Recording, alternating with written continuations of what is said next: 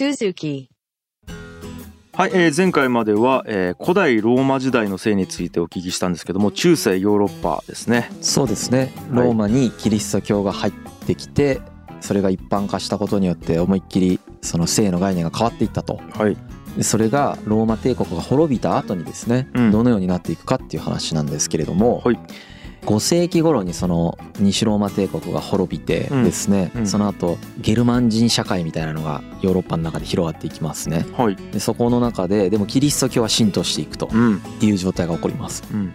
ローマ帝国がゲルマン人とかあの異民族の侵入によって崩壊していくんですけれども、うんまあ、結局ローマ人がもともと異民族を支配してたんですよね、うんうんうん。今のフランスであればガリア人とか今のドイツであればゲルマン人とかうん。今のイギリスであればケルト人とかうん。いろいろな民族を異民族を支配してたんですけれども、はいこの異民族は異民族で別々の文化別々の性習慣を持ってたわけですよね。はいはい。でローマがあのキリスト教に国教化したからといってこのゲルマン人とかガリア人とかケルト人が一気にキリスト教化するわけじゃないんですよ。そそうだで彼らは彼らの性習慣を持ちながら徐々にキリスト教を受容していってその受容する段階でだんだんとその性習慣が変わっていくわけですよね。うんで中世の初期に性習慣がだんだんと変わっていく様子っていうのは裁判記録でわかるんですよね。裁判ううんんだからその前に彼らがどういうふうな性習慣を持っていたかっていうのはキリスト教会がこれは違法これは違法みたいな感じで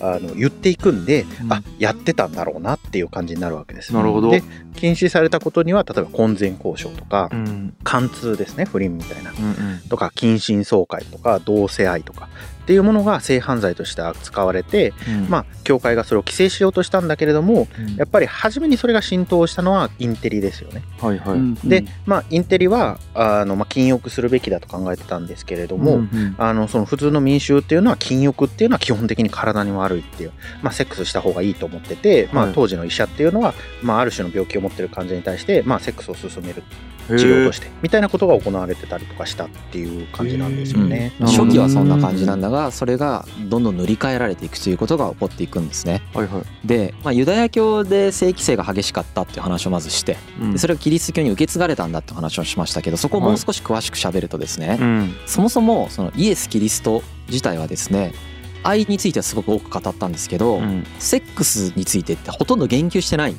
ですよ。はいはい。だから別に彼が言ってるわけではないんだけれども、はい。その弟子たちがうん。いますよね、うんでこの弟子たちがやっぱりそのセックスについて喋るようになった。はい。で、えー、とそれはすごく厳しいことを言い出します。特にパウロといううん人がですねはい。その性的な行為っていうのは殺人と同じぐらい罪深いんだっていうすげえ極端なことを極端。言います。はい。しかもものすごく影響をね後の時代にわたってこの人の影響影響を力が強い、与えるよね。うんでうん。まあ多分この人の影響っていう感じなのかもしれない。なるほど。ですけどこのパウロさんがですね男色やマスターベーション不貞などその性的満足のためだけにそういう行為に走る人ですね、うん。これはパウロから言わせると神の国から締め出されている状態だと。う、ん。うん。でパウロにとって結婚するっていうのはセックスを完全に放棄することができない信仰心の薄い人がまあすがりつく松葉杖のようなもの、むちゃくちゃ言うな。うはん、本当はしない方がいいってことですよね。いはい。はセックスも結婚も。いうん。はい。けど意志が弱いからやってるんだっていうことですよね、はでパウロはさらに彼についてくる人たちに対してですね、うん。もしまだ処女とか童貞なんだったらそのまま処女童貞を守りなさい。はでもうもし既婚者であれば、まあ、今の相手と結婚したままでいなさいと。うん。逆にその離婚したりとか再婚したりとか売春したりだとか内縁の妻を持ったりっていうことの方がさらに良くないからそれはやめなさい。ってうんいうことを言うと。うん。うん。で独身でいるっていうことは来世での救済に備えるっていうまあいい方法なんだけれどもうん。それってすごい意志が強くないと難しいよねっていうことは言ってた。だから誰もがこれができるわけじゃないけど理想的にはそうだと。はい。はいなので、まあ、こういう概念を持ってるのでそのキリスト教徒にとってのセックスっていうのが審判の日が来るまでのこう限られた範囲で許容されるものだ、うん。そういう概念の中にパウロはいたんだということが本には書いてありました、いやめっちゃ極端ですね。うん。まあ、これもねだから宗教って必ずこうやって語るといやそうじゃないってその信徒の人に言われるんですけどは必ず。い。は多様なんでいろんな解釈が、そうだよね。はい。うんこの本にはこう書いてあります。なるほど。はい。今のこの本にこう書いてあるっていう解釈すごくすごい大事な概念なんですよ。ちなみに、うんうんあの書いてあるから正しいんだとか書いてあるからそうなんだって思うんじゃなくて、うん。この本にはこう書いてある、うん。この本にはこう書いてあるんだっていうふうに認識するのがまあこういう領域のことを勉強するときに非常に大切な概念なんで、なるほど。まあ、そういうふうな表現をしますね。はい。で、えー、とこのパウロの後にですね聖ヒエロニムスっていう人が現れます。うん。この人は同じようなことを言いますね。うんで性的な関係っていうのは全てもしこれが仮に夫婦であっても不浄であると。うん性的な快楽につながるもの全てが害悪だっていうふうにうん説いたと。うんでこの禁欲っていう概念は別にキリスト教徒以外の人たちも持ってるんですね。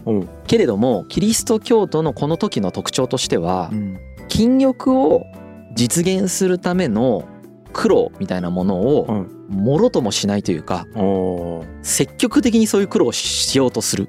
へえ仏教の苦行みたいだね。そう。うん。苦行的な感じでちょっとそれを喜んでる節もあるぐらいの感じでそういうのを積極的にやっていこうっていうスタンスなんでなんですね。うん。だからその性にとらわれるぐらいだったら拷問された方がいいとか、うん。まあ、そういう人も出てくるっていうことですね。そうだなるね。なんかヒエロニムスの説、まあ説が彼が唱えたこともまあやっぱ結構あ後々までキリスト教の中での夫婦関係の捉え方も結構影響しててうん。16世紀の、まあ、あるクリスチャンが、うん。まあ、残した言葉で夫婦関係においてその妻を激しく責めるえー夫っていうのはまあダメなんですよ。もう罪なんですよね。うん。だから性欲対象として妻を責めたらダメであると。うん。責めるっていうのはそのそう。性的にってことね。そうそう。性性的にこう、はいはい。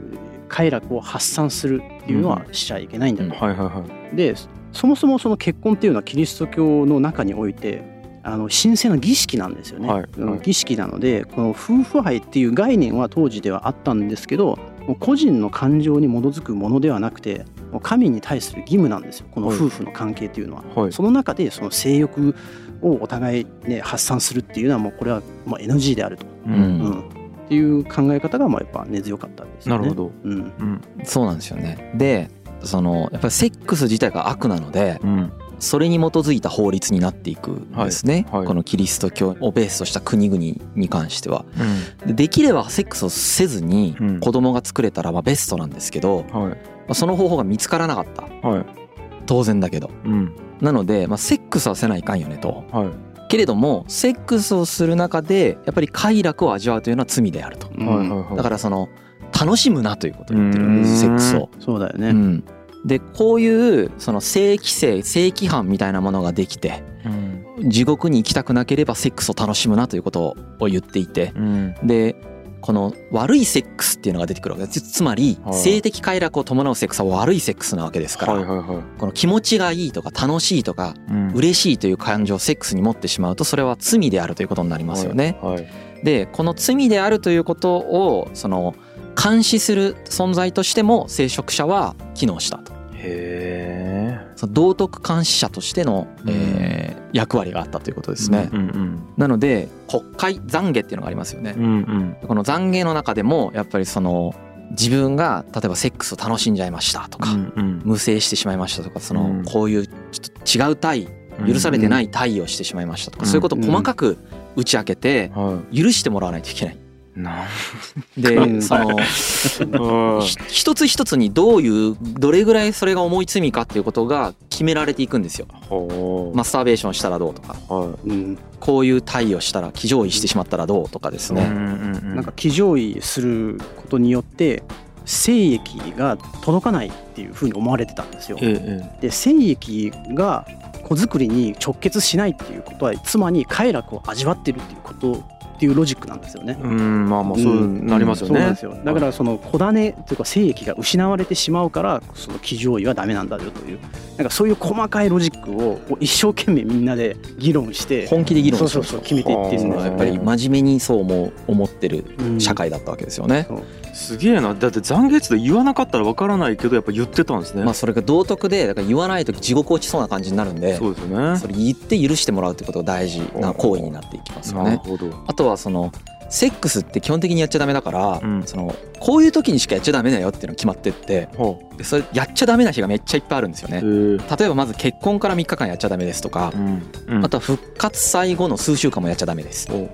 おと五春節っていうのがちょっとこれ春節っていうのが何なのか僕分かんないんですけど、うんうん五春節前の数日間もダメです。うんうんクリスマス前後の2ヶ月間もダメですう。んあとはその他にもその聖日って呼ばれる聖なる日って書いて聖日と呼ばれる時もダメです。うんそして妊娠中や授乳期あと生理中も当然ダメですと言われてたのでうん実はこれによってセックスしていい日って月に4日ぐらいしかないんですよ。へえそんなに？これに基づくとね。めちゃくちゃ規制されてるね。まあこれはそのなんていうか今すごい対象広いこと言ってるからうんこのヨーロッパの一部のところでこういうことがされていたのかうん。全体で施行されていたのかこの本に細かくは書いてなかったのでうん。そこまでちょっと詳しくわからないんだけれども少なくともこういう概念で生きていたということですよね。めっちゃ禁止されてますね。はい、で日中のセックスも当然禁止。でその性器の愛撫や性的なキスも許されない。うん。なんならですね、えーと妻の裸体を見ることが禁じられるという時もあったと、はうん、でさっき言ったように体は正常位しかダメですと。うんなんか自然の法則に関したセックスをしたりとか例えば生理期間中にこうセックスして子供ができたりとかするとなんか子供が病気になるとか奇形として生まれるとかうん。性機能が失った状態で生まれるとかということになっているっていうあの考え方もあったみたいです。あとセックスをした後は汚れてるからその教会に行ってはダメだとかね。それもあったしさっきそのどういうセックスをしたかによってその罪が決まってるって話がありましたけど、はい。フェラチオとかアナルセックスしてしまうと25年間接触と禁欲を課せられるこれ食事が制限されるってそういうここととですね。25年間？はい、まあ、そのどこまでみんなが守ってたかとか分かんないですよ。はただそういううふうな記録があるということです。よそういうふうに禁止されたという記録が、はあすげえな。うん、はだからものすごく厳しくなったわけです、うん、いめちゃくちゃやばいですね。うん、このギリシアとの違いよ、そうだよね、ね。うん。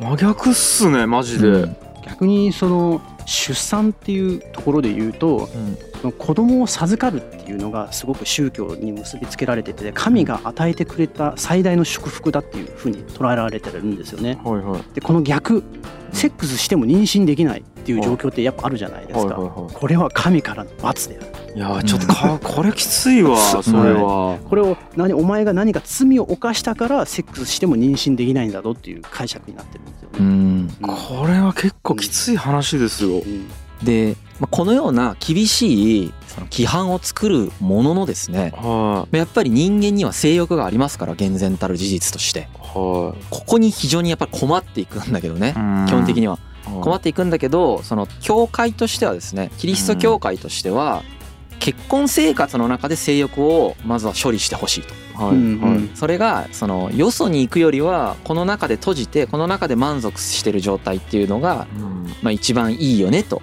一番マシだよねってことですよね、はいはうんい。ベストではない。ベストはもうしないことだけどうんもうするしかないので。はそれがベストだよね。ということでその中に囲い込むというかですねうん。性欲を。あの結婚生活の中で限定させていくっていうようなのがあまあ出ていきます。なるほど。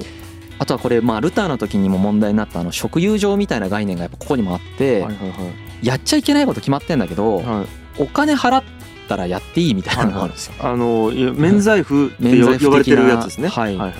だから例えばですけど本来は結婚初夜にはセックスはしていけない。うん。けどもしたいわけじゃないですかやっぱり。はい。結婚した初夜に。はい。だからその教会にいくらかこう寄進することでうん。神から許可されてるみたいな概念でやれるみたいな。そうかそうか。のもあったみたい。なるほどなるほど。うん、でもこのような状況なのでやっぱりねあの人口に影響したらしいですね。うん。だからその西暦500年から1050年っていうこの間はうん。規定が非常に強い影響力を与えていたのでヨーロッパの全体人口が減少傾向にあったみたいです。はいはいはい。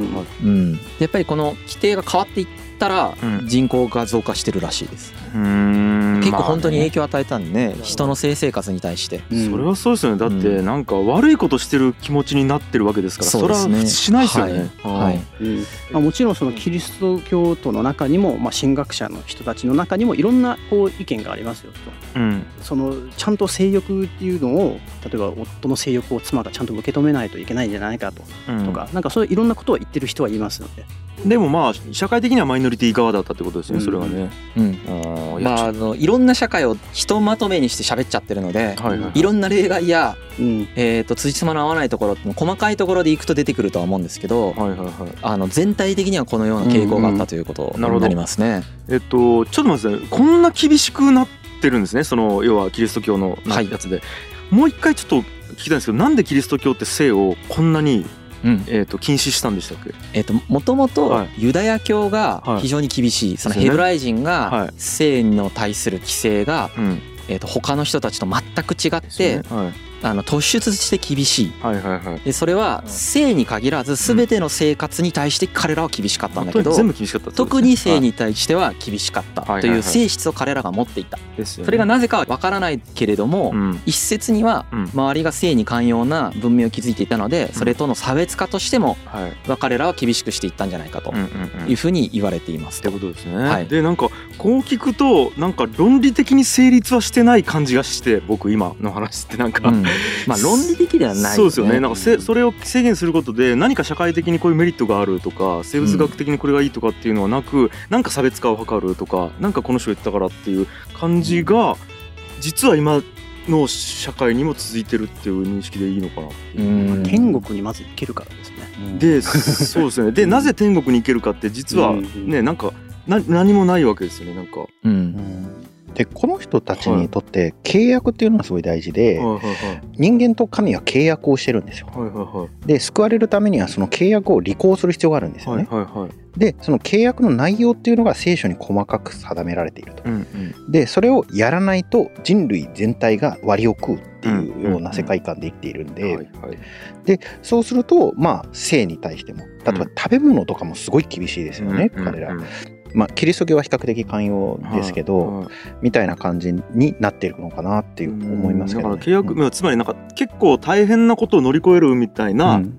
感覚があったってことですね。そうだと思う。ストイックなんだよねみんな。ストイック、うそうだそうの人たちっての。はそういう人一定数いるんですけど、だ。うん。その人がたまたまやっぱりキリスト教の中で、まあ、特に初期キリスト教っていうのはそういうストイックな人がやっぱり上に上ると思うんですよね。うんでその人の性質を濃厚に受け継いでるっていうことだと思いますね。うんなんかねちょっとわかるんですよ実はなんか僕もなんか無意味に制限したりししがちなんで僕、うんそういうのが好きなんだよね。わかるですね。正しさに近づくためにストイックであるっていうことは結構いろんなところであるよね。あるよねうんうんそんな気がするな。うんなるほど。うん、まあそういうちょっとねまあ今のは私的見解なのでそうですね、まあ想像ですね。聞いてる皆さんは自由に自分で解釈してほしいですけど、はいまあ、ファクトとしてはこのように、えー、と厳しくなっていったんだということですね。はいはい、はい。じゃあこの世界において売春ってどうなったんだっていう話そうだを。していきますね。めちゃめちゃ悪そうなは意味気がする。で中世に性を売り物にするっていうのははい。もう最も嫌悪するべき存在うん。嫌悪を具現化したかのような存在なわけですよ。やばそうやなこれ。まあこれも僕はねどうかと思うんだけどねだってうんイエス・キリストは売春婦に対して優しいわけだからそうですよね。うんどうなんだって僕は正直思いますけどはい。そうなんですうんやっぱりうん。でただここに関してはうんあの売春ってめちゃくちゃ儲かるんですようん。なんでやっぱその儲かるっていうことに対するなんていうんですかねまあ宗教界と世俗界があったとしてうん。儲かるからやっぱりあと根絶やしにもできないどうせうん。仮にこれを完全禁止したところでうん。民間で必ず行われてしまうわけですよええね。その管理外のところで売春って必ず行われるわけだからうん。禁止しようがないわけです。うん。なので、えー、と結果的にどうなったかっていうとですね捉え方としては娼婦っていうのは呪われてるとうん。もう地獄に落ちると。うん。ただ社会全体はよりも良いものにするためには彼彼女たちの魂を犠牲にした方がまだマシだっていう概念になるんです。うおーすごい。罪を引き受けてるっていうことになるのかなそうそうそううん呪われてる彼女らが、まあ、魂犠牲にした結果いわゆるその売春婦とセックスすることによって結婚、離婚するとかそういうことがないとかうんそっちの方がまだマシだってなるわけです。うんうんうん。はい、彼彼女売春婦っていうのはすごく罪深い人種だというふうにまあキリスト当時のキリスト教会ではこう認識をするんだけれどもうん。それがなくなってしまってうん。その欲望が暴走するぐらいだったらうん。まだいいよねというなるほどね。うん、だからそのトマス・アキナスっていう有名なその神学者がいるんですけども、うん彼とかが言ってるのは、うん。その街中の売春は宮殿におけるお吸いだめのようなものだとうん。もしお吸いだめがなかったら宮殿自体が不潔で悪臭の充満する場所になってしまうとうん。そういう捉え方になります、うんうんうんなるほど。まあ必要悪っていうそうね、うん必要悪ところだよね。なるほど。必要悪としてですねはい、うんそうですね。なんでこの必要悪としての公的に認められた売春宿というのが誕生していきます。あなるほど。公的に認めちゃうんですね。はい。ほうほうあのいその全部でじゃないんですよねこれもね。うん。そのキリスト教世界の中の公的に認める売春宿が誕生した地域もあるよということになりますね。なるほど。はい。で民間もあるし地方自治体が持ってる自前の売春宿っていうのもあるっていう、まあ、そういう世界になっていきます。中世ヨーロッパの話ですね。はい。はいただやっぱりその理理念としてはダメなんですよ。これ、うん。なんで常にやっぱり根絶やしにしようぜという派閥がずっと存在してる感じ。です、よね。うん。はい。うんでそのほとんどの場所ではその売春婦娼婦の人と一般の女性っていうのは必ず見分けがつく服装をしなさいみたいなそういうようなうん。区分みたいなのをさせられたりしてるっていう感じですね。で一方でその例えば7世紀の時点でボニファティウスっていう人がいるんですけども、うん。この人がローマへの巡礼の旅に出たはずのその修道女がですね、うん。その街道沿いの売春宿で働き出している。うん。っていうことを嘆いているみたいな記述があったりする。うん。だからその修道女とかが売春したりするこういう世界観の中でね。なるほど。だからその規制されてるんだけど結局その女性にも当然性欲があるわけだしうん。好きで修道女になってない人もたくさんいてその人たちがそのまあ自分が好きでなってんのか好きでなってないのかわからないんですけどうんここに書いてあったのはその自分がセックスしたくてそれやってる人もいたって書いてあります。なるほど。やっぱ当時の若者に対してやっぱうん。教会が取っている態度っていうのはうん。厳しいもので、はい。思春期に達した男の子はどうするか妻をめとるか生殖に就くかいずれかを強制しないといけないという。うん。で女性も同じなんですよ。うん。女性に対しても修道院に行くか結婚するか、うん。どっちかがを父親が選択して決めなさいと。だから本当にこう別に修道場とかこう生殖に就きたくないけれども、うん。もう一応そっちの方が正しいからこう行かないといけないっていう人もいます。へえなるほど。うん、でこういうふうな取り扱いをされてることになりますね売春に関しては。だからちょっと今まではそのねそれまでの社会ヨーロッパ社会とかそのメソポタミアとかあのオリエントら辺の社会っていうのはうん。その神聖性があったじゃないですか。はいはい。売春の中に。はい。ここで完全に神聖性が消えてる状態になりますよね。ああそんな印象ですね。はい、お物として扱われてだいたいお水ダメだって言われてるわけだからトマス・アキナスから。本当うん。かなり変わりましたよね。ここでね、うんうんうん。はい、で同じくやっぱり同性愛っていうものに対してもですね前回のローマの後半でも喋りましたけどもだうんやっぱり徹底的にこのダメなものだというふうに扱われることになります。はい。えー、とさっきその抗議によって罪が決められているっていう話をしましたよね。うん。そのアナルセックスっていうのはうん。やっぱりすごい重い罪なんだよね。うんうん、2年間の贖罪うん。とか7年間の贖罪みたいな、うん。この贖罪が何を示してるのかよく分かんないですけど。なるほど。はい。まあ重い罪として多分接触とかよりもさらにねあの節制のことですよね接触っていうのは、はいあの食を制限するうん。よりも厳しい罪だったんじゃないかなと思いますね、はい。うん、ちなみにフェラチオめっちゃ重い罪なんだよね。えーそうなんですか？さらに重いっぽいよね。なんか死ぬまでの贖罪って書いてありますね、寂しい世界ですね。う。ん。へえでこのレズビアンはさらになんか罪が重いみたいではいドイツのその贖罪規定書というものだとですねはい。レイプとかと同じ罪え。レズビアン行為が。えほになってしまうと、厳しい世界やな。うん、なるほど。でやっぱりその法律の中で、まあ、ローマの後半ですでにその男色をその制限する法律ができたという話をしましたけども。うん。そのローマ帝国滅びますよね。うん。でその滅びた後にそのキリスト教世界の中でも法律によって男色行為というのを厳しく処罰する法律っていうのが整っていきます。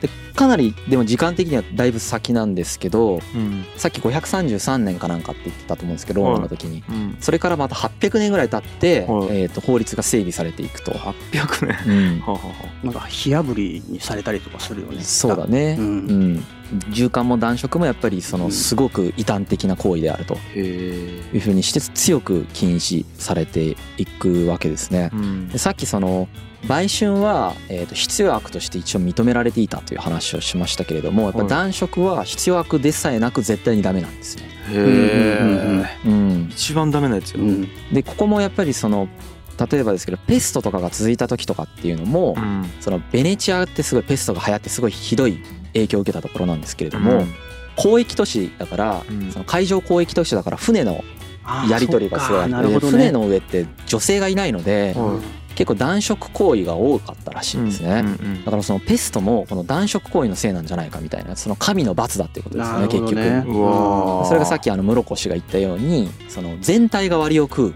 そういうことをしてる人がいると。はいうんうんはいうん。その人が罰せられるだけじゃなくてはい。我々全体が割を食うんだっていう概念がここにやっぱりあるわけですね。なるほど、うん。だからめっちゃ処刑されたりヒアルブルにされたりとか、ね。絶対的に否定されたりとかしているっていうなるほどね、まあ、まあ本当にそうだったかどうかわかんないですけどそういう理由ができちゃったんですねペストのせいでね、うん。少なくとも。そうですそうんでも実際にその男色をしている人の中でもいろいろ例外があってすごい身分が高い人とか、はい。あるいは身分が高い人の庇護を受けている人はあまりその罰を免れたっていう事例も一応あるんですよ。それはどの世界でもやっぱそうだよね。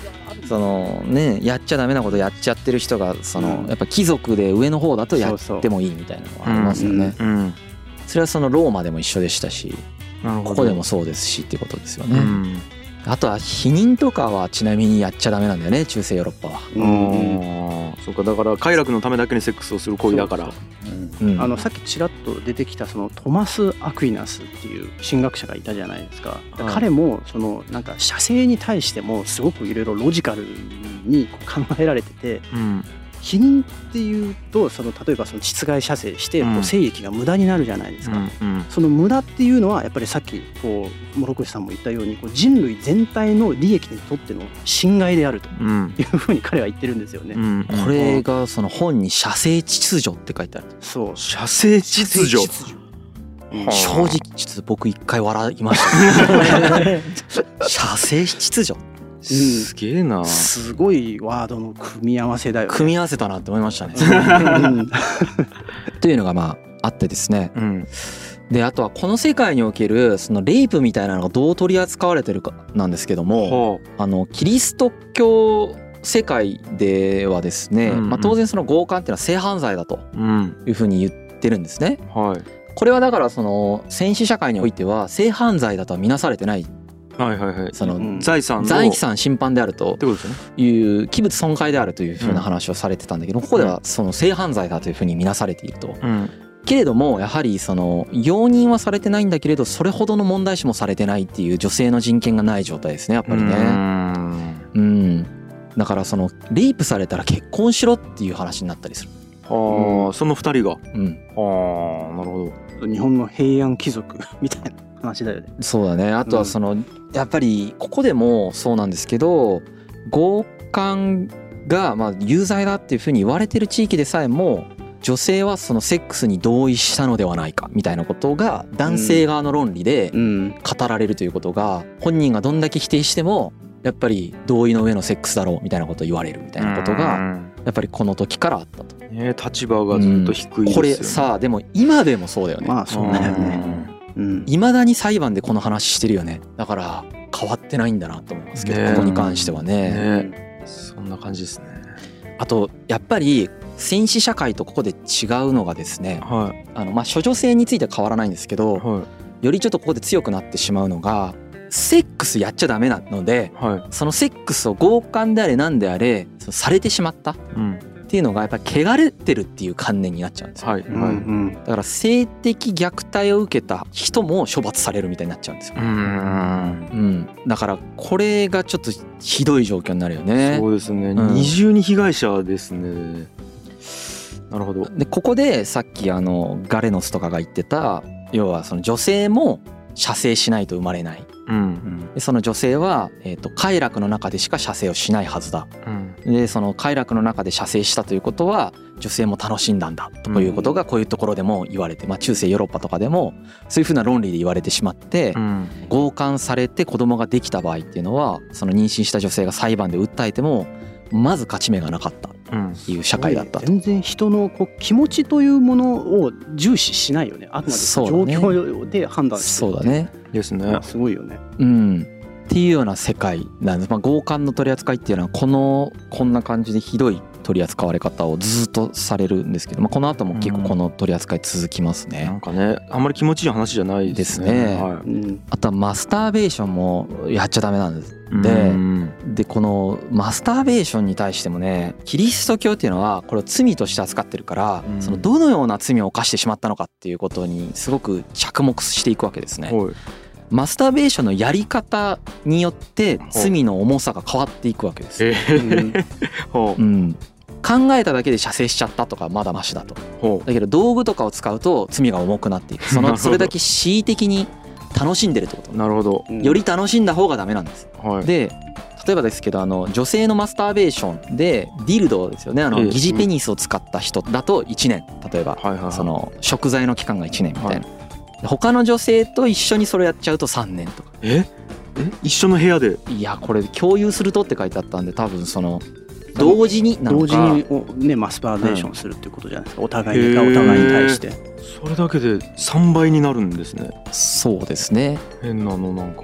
でこれがそのやっぱり時代が下っていくとよりなんかマスターベーションに対してはどんどんどんどん厳しくなっていったらしくへてー。罪としては厳しく認められていくことになるんですけど、うん1388年頃うん。フランスの神学者のジャン・ジェルソンっていう人がいたらしいんですが、このまあ少年のマスターベーションっていうのがまあ最終的にその良くないことにつながるよねと。うん。あのソドミーっていうんですけど、まあ、肛門成功だよねソドミーっていうのは、うん。そういうのにつながっていく可能性があるやばい行為だというふうにまあ彼は考えたと。うん。でそのマスターベーションをしてる人って、まあ、基本的には人にバレないじゃないですか、うん。自分でやってるわけだから。はけどそれをしこう要は見つけていかないといけないとはい聖職者としては。はい。なのでそのいかにそのマスターベーションしてるやつを暴き出すかみたいな技術みたいなものもいろいろここで開発していくというか。聞き方みたいなのもうんそのスキルとして身につけていったみたいですね。ななんか面白いよねこう彼らは性に対して規制して管理していく立場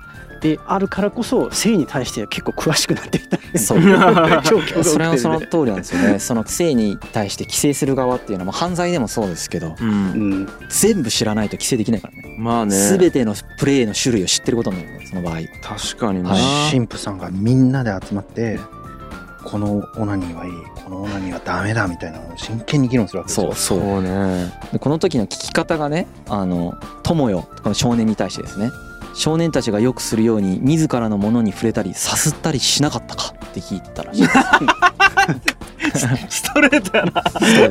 そこストレートに聞いてたらしいです。はい、で、うんって言ったりする。でそのえそれでそれを聞いて、まあ、みんなに聞くとうん。それでもなんか答えれなさそうな子を見たら、その嘘を言ったらいかにこれが深刻な過ちであるか、まあ、嘘を言ったらよりやばい状態であなたはその進行的にっていう話を、まあ、するわけですね。うんでもそのマスターベーションを行う代わりにその祈りを捧げたりだとかうん体に鞭打ちをする？うん。自分の体にですね冷水を浴びる、うん。うん、あとは悪魔と絶縁してその悪魔に対してって意味だと思うんですけど地面に唾を吐くみたいな方法を進めていたと。そうだね悪魔に疲れてるっていうふうに思われてるからね、うんだから悪魔にそそのかされた行為だというふうに思われてる。なるほど。で銃管の取り扱いなんですけどこの領域にこの時って銃管でどうなるんだっていう話なんですけどやばそう。あのマスターベーションの中に銃管が入れられてると。はいはいはい。はい、やっぱりこれも処罰はどんどんどんどん重くなっていったと。うん。ただなんかちょっと寛容なんだよねここだけ。え？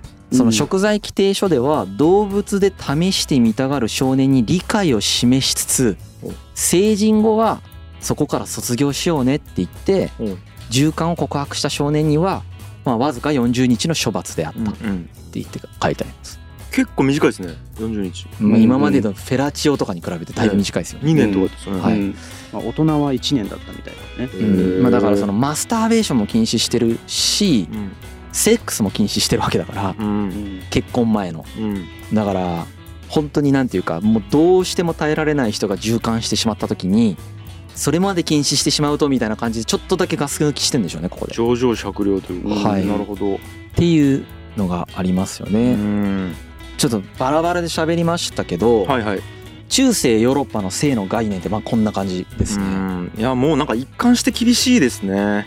うん。ずっと厳しいなんか全部に対して。うん。うん。この時代生きづらそうですよね。これはちょっとこの時代生まれたくなかったな。まあ生まれてないから大丈夫です。生まれまあまあまあはい。生まれてなくてよかったなと思いますね、結構きついなこれは。うん。うん、でもこれはねでもそのキリスト教会が優位な時のはこんな感じだったんだけどこの後その宗教改革が起こるじゃないですかルターによって、うん。この宗教改革が起こってからまた少しずつ変わっていくんですね、これがどのように変わっていくかっていうことをその次次回喋っていきたいと思います、なるほど。はい。あーこれが中世ヨーロッパのせいですね。はい。はい、こんな感じですかね。はい。はい、ありがとうございました。G. Kaye Suzuku.